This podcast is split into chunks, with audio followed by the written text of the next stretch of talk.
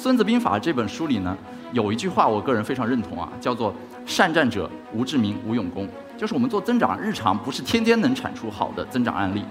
像以可口可乐啊为代表的类似的传统消费品或者说餐饮品牌呢，正在开始面临着增长的恐慌。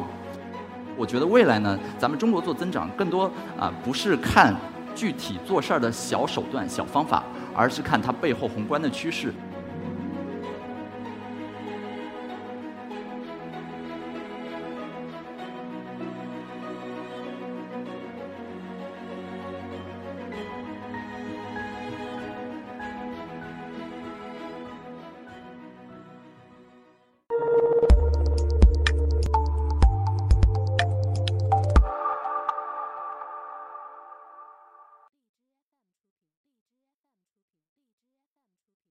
那这里呢，我想给大家讲讲我对增长黑客这件事儿的看法。很多人看过我的书，觉得增长黑客就是一些小手段、小方式。那么我对它的理解呢，它更多是一种战略层面或者说思维架构层面的一种啊心法。怎么说呢？中国古代有两本兵书，一个叫《三十六计》，一个叫《孙子兵法》。可能今天我讲之前，有些朋友会觉得这两本书是不是一本书？其实它完全是两码事儿。那三十六计呢，它其中强调的计。可能就是计策、计谋，它其实就是做事的一些具体的小策略啊、小计谋、小心法。那么《孙子兵法》其实它强调的是战术层面，是战略层面啊，甚至是就是不战而屈人之兵，怎么样去通盘考虑道天地将法，在战争之前呢就能打赢。所以呢，增长黑客在我看来，它既是做事的方式，更多的是你如何通过数据驱动，如何通过工程手段来找到增长点，最终从而来奠定一步步的胜局。而不是一个个 case by case 的案例，所以呢，《孙子兵法》这本书里呢，有一句话我个人非常认同啊，叫做“善战者无志明，无勇功”。就是我们做增长，日常不是天天能产出好的增长案例，而是有的时候呢，你每天都在进步一点点，每天都在可见的数据的略微增长，但是日积月累，它会产生一个复利效应，它会在中长期有一个可见的明显的增长。我觉得这个才是做增长最舒服、最适宜以及最健康的状态。如果你只靠一波，只靠啊想着造核武器，靠着一次胜利就奠定胜局，这件事儿呢是非常不现实的。所以去年的时候啊，可口可乐公司它在自己的官网上发布了这样一则信息，这个信息呢就是它会取消设立至今啊已经二十四年的一个角色，叫做首席营销官，取而代之的呢叫做首席增长官。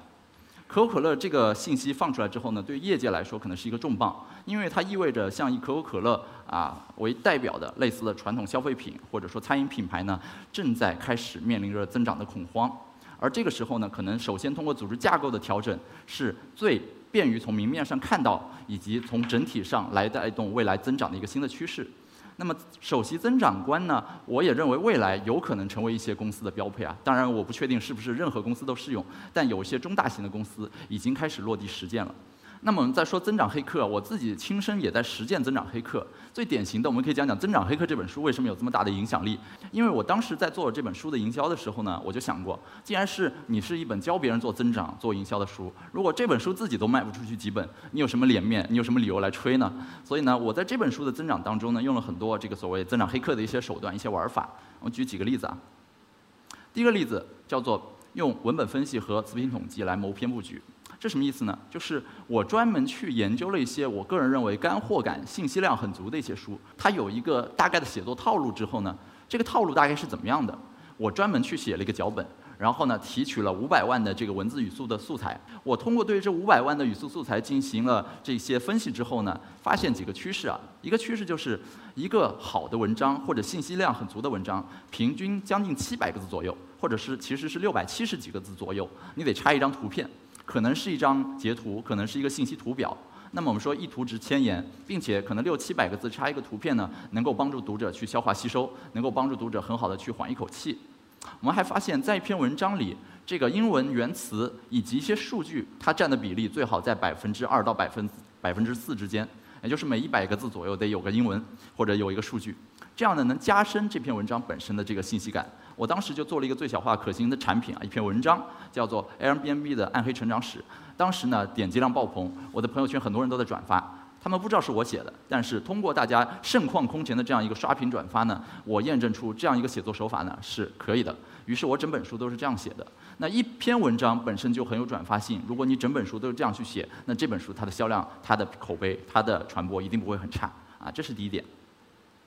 第二点呢，叫做用数据分析寻找激发传播的共鸣点。我们在中国卖书呢，那么你想要一本书卖得更多，你必须得知道大众想要什么。于是为了卖《增长黑客》这本书呢，我去翻了一些榜单，我发现啊，京东上榜的这些大众畅销书呢，它整体的呢，啊，体现出了一个情况，这个情况就是，咱们中国的老百姓好像是不幸福的。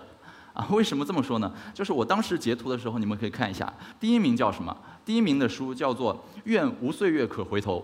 什么意思？就是哎呀，岁月蹉跎了呀，想回头回不了头了呀，很后悔，很懊恼啊，就是这种感觉。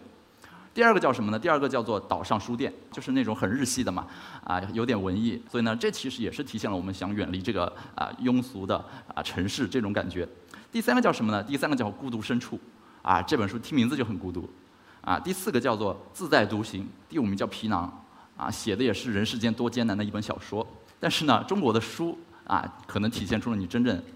脑子里在想什么。所以，当我再去写一些公司它做增长的案例的时候呢，我不会再平铺直叙说一个公司做了一件事儿，然后就怎么怎么增长了。对于一些重点案例，我会这样去写。比如说像 Airbnb，我会写它的这个创始人啊，一开始呢根本就不是互联网科班出身啊，他是这个从罗德岛设计学院毕业的，学设计的。他们去纽约打拼的时候呢，非常穷，啊，租一个房子也租不起，后来不得不出租一个床位，在出租这个床位的过程中呢，发现这可能是一个生意，于是他们做了一个网站，这个网站一开始也没有流量，啊，于是他们去融钱也融不到钱，他们最惨的时候、最落魄的时候呢，不得不在这个奥巴马和麦凯恩的选举上去卖这个爆米花来维持营收。后来好不容易有投资人愿意施舍他们，给他们一点钱之后呢，他们做增长一开始也很乏力，尝试了很多事情都失败啊，尝试一次两次，最终有一次，哎，通过一些增长黑客的手段获得了某种成功。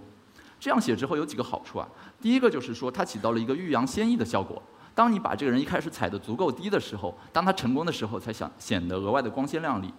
第二点是什么呢？第二点就是它能够扩大你读者的体量。因为原本你的读者可能是一些创业者啊，一些工程技术人员，或者就是互联网从业者。但是呢，当你写了这样一些很故事性的东西之后呢，它能够扩大你读者受众范围。哪怕我不创业，我不搞互联网，我买本书过来，然后当成故事书看，哎，也是挺有意思的。所以呢，它就能够扩大你的读者范围，以及获取更多销量。这是第二点。第三点，《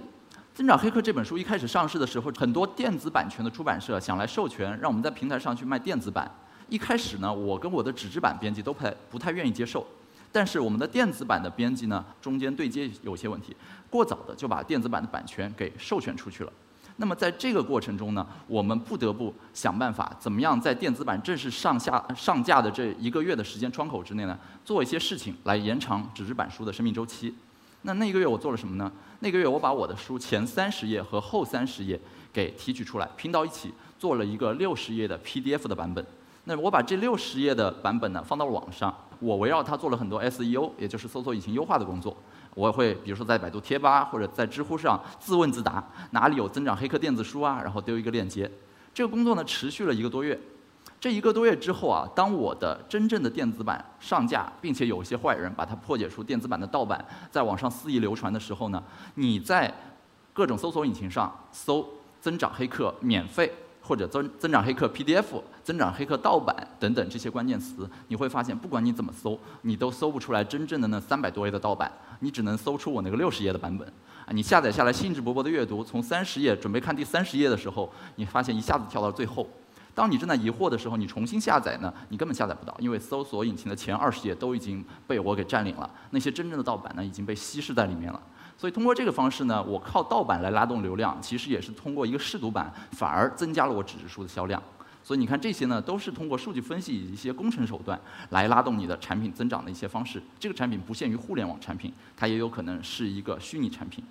我们到今天呢，中国的互联网发展已经到了一个所谓存量阶段。在存量阶段，你需要做的就是怎么样去盘活手里的客户、手里的资源。而今天中国的人力成本又开始有点往上涨，又开始有点贵了。头部的这些人才呢，也可能会躲藏到大公司里去啊，稍微隐居一段时间。这个时候呢，如何靠自动化，如何靠科技，如何靠数据推动啊增长这件事儿，已经被提上提上了日程。我觉得未来呢，咱们中国做增长，更多啊不是看具体做事儿的小手段、小方法。而是看它背后宏观的趋势，以及这种趋势需要我们用什么样的一种思维方式，或者底层的一种逻辑架构来做增长。所以从今年开始呢，我也在做一件事儿，就是我们成成立了一家新公司，叫做增长观研究院。我们会专门去跟国内外做增长的一些顶尖的朋友呢，去交流、去访谈、去输出他们的思维心得以及最佳实践案例。通过这个方式呢，能把做增长的一些最佳的案例和实践呢，向业界输出，啊，去帮助全行业做这个行业的普及、布道、教育，